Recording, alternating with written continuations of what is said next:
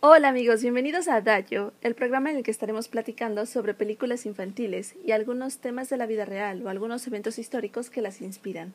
Mi nombre es Claudia Lever. Y yo soy Santiago Lara. Y el día de hoy vamos a estar platicando sobre una película que está un poquito fuera de lo que hemos estado haciendo regularmente.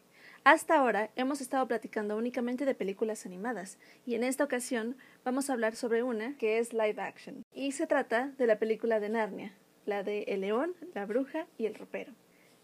Esta historia es acerca de cuatro hermanos que, dado el hecho de que está ocurriendo la Segunda Guerra Mundial en su hogar, se ven obligados a partir y a vivir con un amigo de la familia por un tiempo.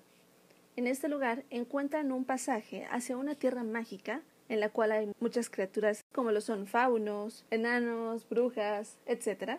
Y donde muy rápidamente descubren que ellos son parte de una profecía. La Tierra ha estado durante 100 años en un invierno sometido por una bruja que ha conquistado el lugar y, según cuenta la leyenda, cuando lleguen dos hijos de Adán y dos hijas de Eva, la dictadura de la reina llegará a su fin y se restaurará la paz y la armonía en Narnia. Además de la leyenda de estos cuatro reyes, existe la leyenda de alguien también con mucho poder de nombre Aslan, que terminamos descubriendo es un león. Por los libros sabemos que Aslan es quien creó a Narnia, entonces el poder y la magia que él posee es muy grande. Sin embargo, no todo es color de rosa, porque uno de los hermanos, que desde el inicio es un poco antipático, termina siendo secuestrado y engañado por esta tirana, y cuando logran rescatar a Edmund, dadas las leyes que se habían escrito desde que se creó Narnia, es necesario sacrificar una vida. Aslan termina sacrificando su vida, de esta manera liberando al traidor, que era Edmund, regresa a la vida, se une a la guerra y con esto logran liberar al pueblo de Narnia y derrocar a la bruja blanca.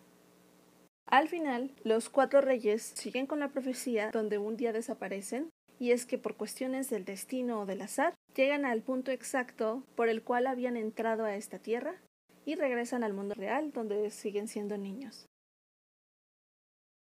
En esta película y en toda la saga encontramos referencias hacia algunos aspectos de la religión cristiana.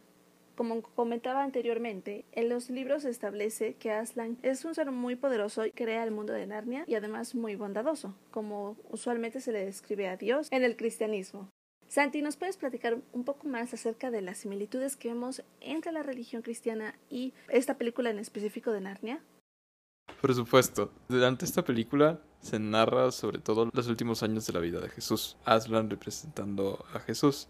Para empezar, es bastante curioso el hecho de que los personajes principales, los hermanos, sean cuatro justamente como los cuatro apóstoles que escribieron los evangelios. Aunque los personajes no representan a los evangelistas, sino más bien representan a otros seguidores cercanos de Jesús. Edmund representaría al personaje de Judas Iscariote, Peter representaría al personaje de su mismo nombre, Pedro, Lucy representaría el personaje de María Magdalena y Susan representaría a María la Madre de Jesús. Ahora, esto se ve reflejado debido a que Aslan es condenado a ser sacrificado debido a la traición que realizó Edmund. Pero, después de ser sacrificado y morir, revive y puede regresar a salvar al mundo. Peter, por otra parte, es el personaje que siempre se le encarga la gran mayoría de la responsabilidad de los otros. Y además es uno de los personajes que tiende más a ser violento, como se ve incluso en la Biblia, cuando Pedro, al llegar a los soldados romanos a arrestar a Jesús, es el primero en desenvainar su espada y cortarle una oreja a uno de los soldados. Por otra parte, Lucy representa a María Magdalena, porque es un personaje que si bien no ha tenido la vida más gloriosa, es capaz de salvarse a sí misma y de encontrar la salvación y guiar a otros por su propia fe bruta, que es más grande que cualquier otro sentimiento que tenga en su cuerpo. Y Susan, si bien no hay tantas relaciones directas con María, madre, sí se le representa bastante como a una madre, tratando de proponer juegos, regañando a Edmund cuando se burla de Lucy y tratando de cuidar de sus hermanos como si fuese una madre. Oye, y ahora que mencionas a las reinas, yo quiero hacer una breve mención al hecho de que la reina, la bruja blanca, es un ser muy poderoso y en mi opinión es un personaje muy cool.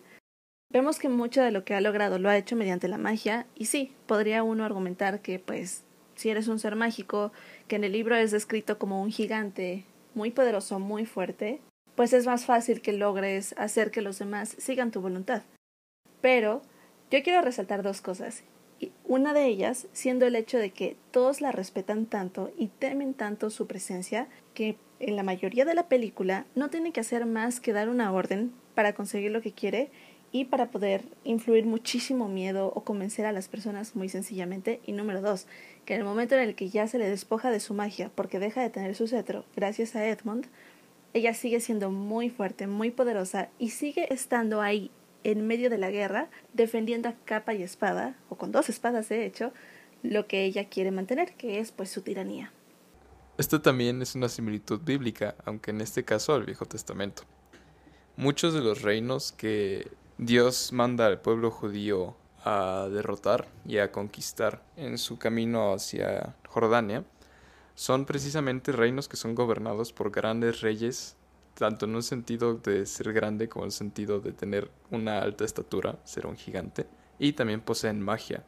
Estos reyes, si bien a los ojos de Dios y del pueblo eran unos tiranos y claramente merecían un castigo por sus pecados, de igual manera todos ellos están mucho más dispuestos a pelear antes que rendirse. Y si bien esto finalmente les termina costando su pueblo, es de cierta manera un paralelo a que eran personas capaces de defender lo que querían con su vida y de utilizar todo lo que tuvieran a su disposición para intentar triunfar.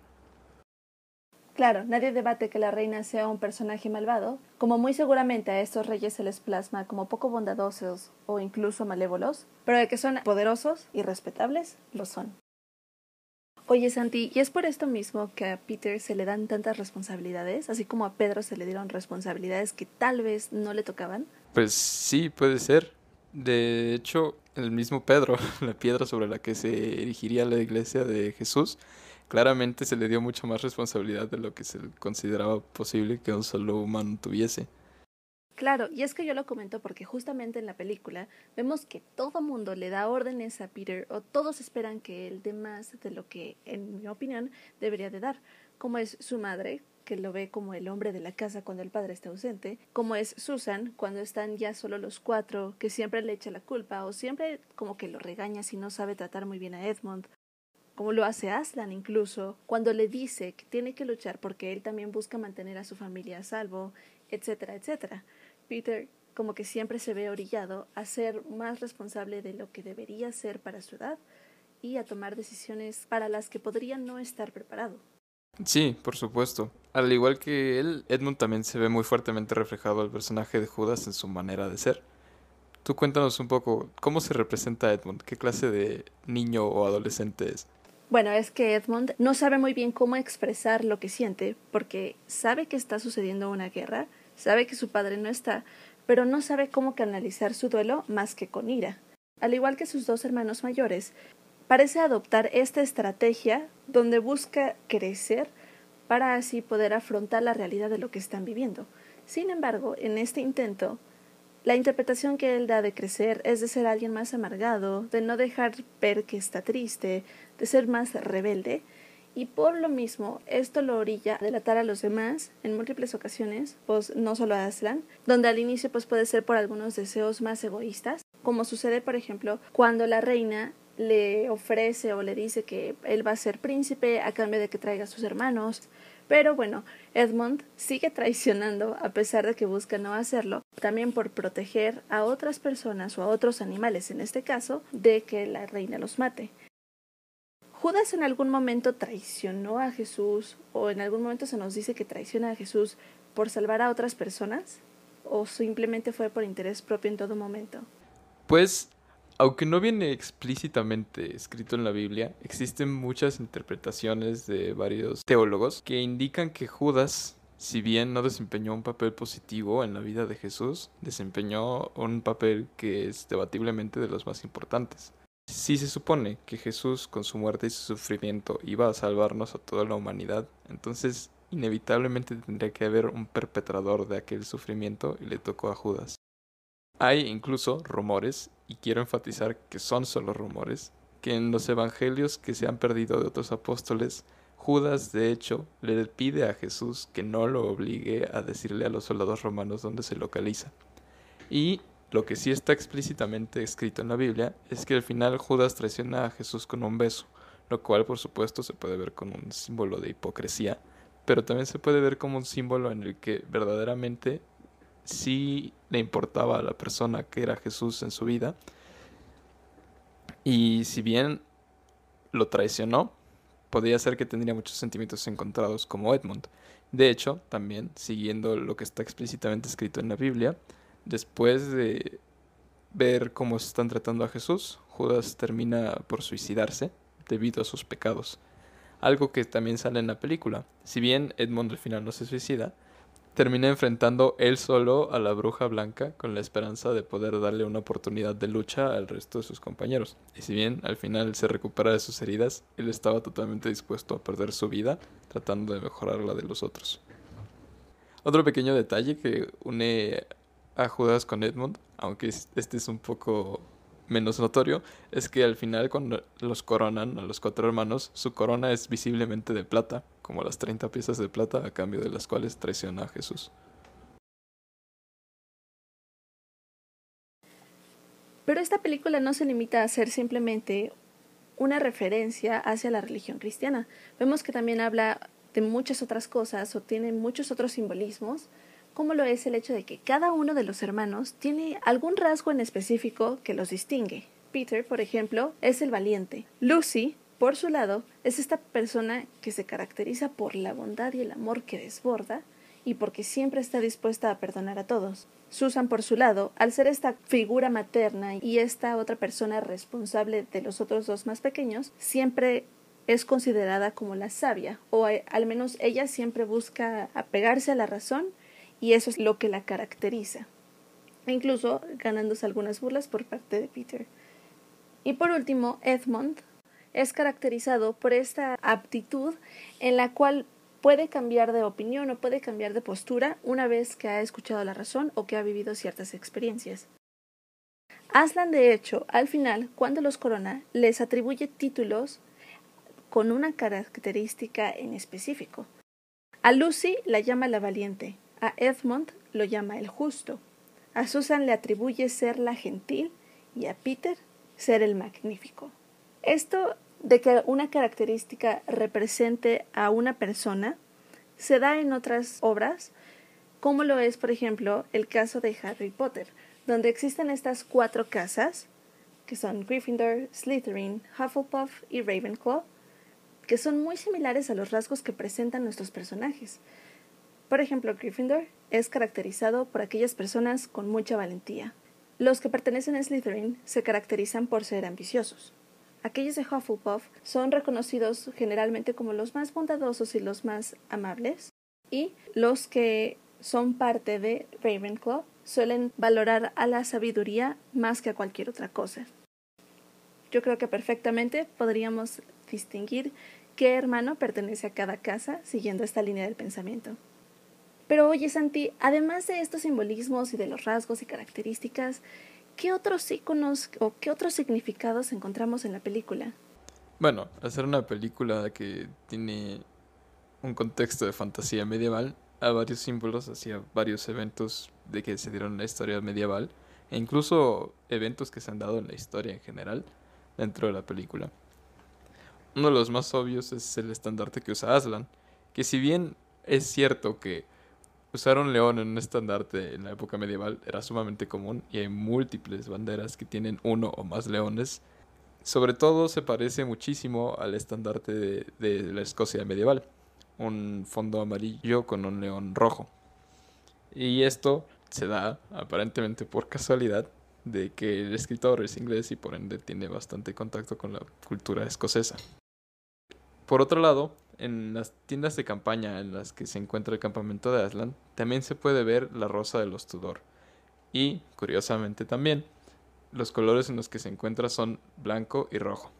Ahora, no se separan las rosas de los Tudor, sino que se encuentra el símbolo de las dos rosas juntas, a veces todo rojo y a veces todo blanco, pero es demasiado obvio como para haber sido solo un descuido o una coincidencia. Ahora, Otra de las cosas que quiero mencionar, pero que quizá no es un tono tan bueno como el resto de las cosas, es el dividir un reino o un imperio entre personas. Sí, por una razón, alguna vez alguno de ustedes escuchas llega a ser un gran emperador y tiene varios hijos. Por favor, te ruego que no dividas tu imperio entre tus hijos.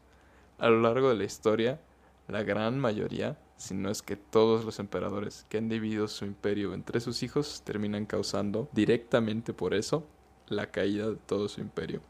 Ha pasado con Roma, ha pasado con el imperio otomano, ha pasado con Maya Pajit en Asia, entonces, si bien queda como una buena lección al final de una película que está destinada a un público menor de edad, en la vida real me temo que no es una buena decisión hacerlo.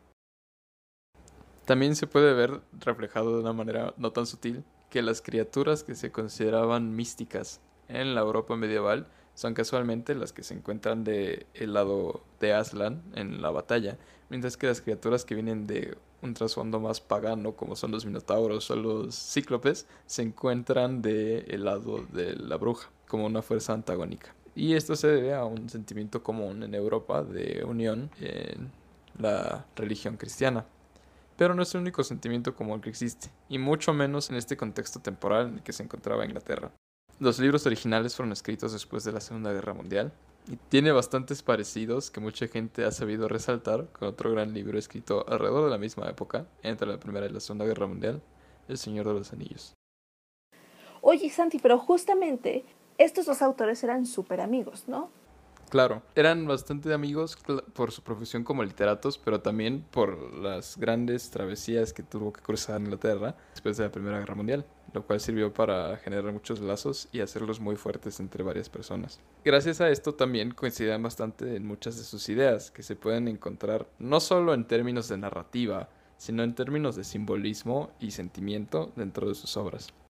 Claro, y es que además de ser amigos, como tú mencionas, tenían muchas similitudes. Estudiaban lo mismo, escribían bastante similar, ambos habían perdido a familiares en el pasado en la Primera Guerra Mundial o seguían viviendo algunas de las consecuencias de esta, como sucede precisamente con Lucy y con el fauno con el que se encuentra, que de hecho conectan gracias a que el padre del fauno también había partido a la guerra, como lo había hecho el padre de Lucy. Sabemos además que estos dos autores eran muy buenos amigos, pero del mismo modo se admiraban mucho intelectualmente. Entonces era una relación bastante completa y como nos comentas tú, de un sentimiento que se tenía en común en esta época, ¿no? Sí, y ese sentimiento en general, si hubiese que resumirlo, es el sentimiento de seguir adelante. La misma reina dijo keep calm and move on, y es un sentimiento que se encontraba bastante plácido a lo largo de este periodo de la historia en Inglaterra. En ambas guerras, Inglaterra estaba enfrentando un oponente que era superior a ella misma y dependía de la pura voluntad de su población para salir adelante. Específicamente en la Primera Guerra Mundial, fue el fervor de la población por mantener su país y su cultura con vida, lo cual los llevó no solo a combatir en los frentes, que son probablemente uno de los frentes de guerra más horridos que se han dado a lo largo de la historia, sino que también incluso las personas que se quedaban en la isla tenían que trabajar en vías de ferrocarril o extrayendo carbón para poder alimentar a sus compatriotas o poder alimentar a las máquinas que ellos necesitaban para seguir con vida. En la Segunda Guerra Mundial el sentimiento cambió un poco y si bien se seguía con el sentimiento de trabajar para sobrevivir, también el sentimiento de simplemente sobrevivir la misma estrategia alemana fue quebrar el espíritu inglés para poder invadir la isla y la manera en la que intentaban realizar esto era a través de bombardeos destinados a ciudades con grandes poblaciones, con el objetivo de que eventualmente la población perdiese la esperanza y se rindiera, y en ese entonces sería que Alemania podría invadir el país. Entonces este sentimiento de perdurar a través de la adversión y encontrar incluso redención durante este proceso era bastante común en este entonces. Creo que también salen otras obras de este periodo, sentimientos parecidos o por lo menos menciones de la guerra. Claudia, ¿tú tienes algún ejemplo de eso? Justo, ahorita que mencionas que hay otros trabajos que mantienen esta similitud, me viene a la mente inevitablemente la segunda película de Peter Pan, porque si recuerdas bien, Santi, en esa película el evento histórico que se está viviendo también es el de la Segunda Guerra Mundial. Y qué coincidencia que a los niños se les lleva a otra parte, ahora al país de nunca jamás, para que puedan escapar de esta realidad llena de bombardeos y llena de miseria y puedan seguir con la esperanza y con su infancia, como sucede con Peter, Edmund, Susan y Lucy. No cabe duda de que, como tú lo mencionas, existe mucho este sentimiento en común que se busca transmitir a los demás. No solo se le da un escape a los personajes en la literatura, sino también a las personas. Y esto a mí me lleva a pensar, y quiero que ustedes amigos lo piensen conmigo y lo reflexionen, ¿cuál es el sentimiento que nuestros artistas o que todos tenemos en común ahora con esto de la pandemia y de qué manera lo estamos plasmando?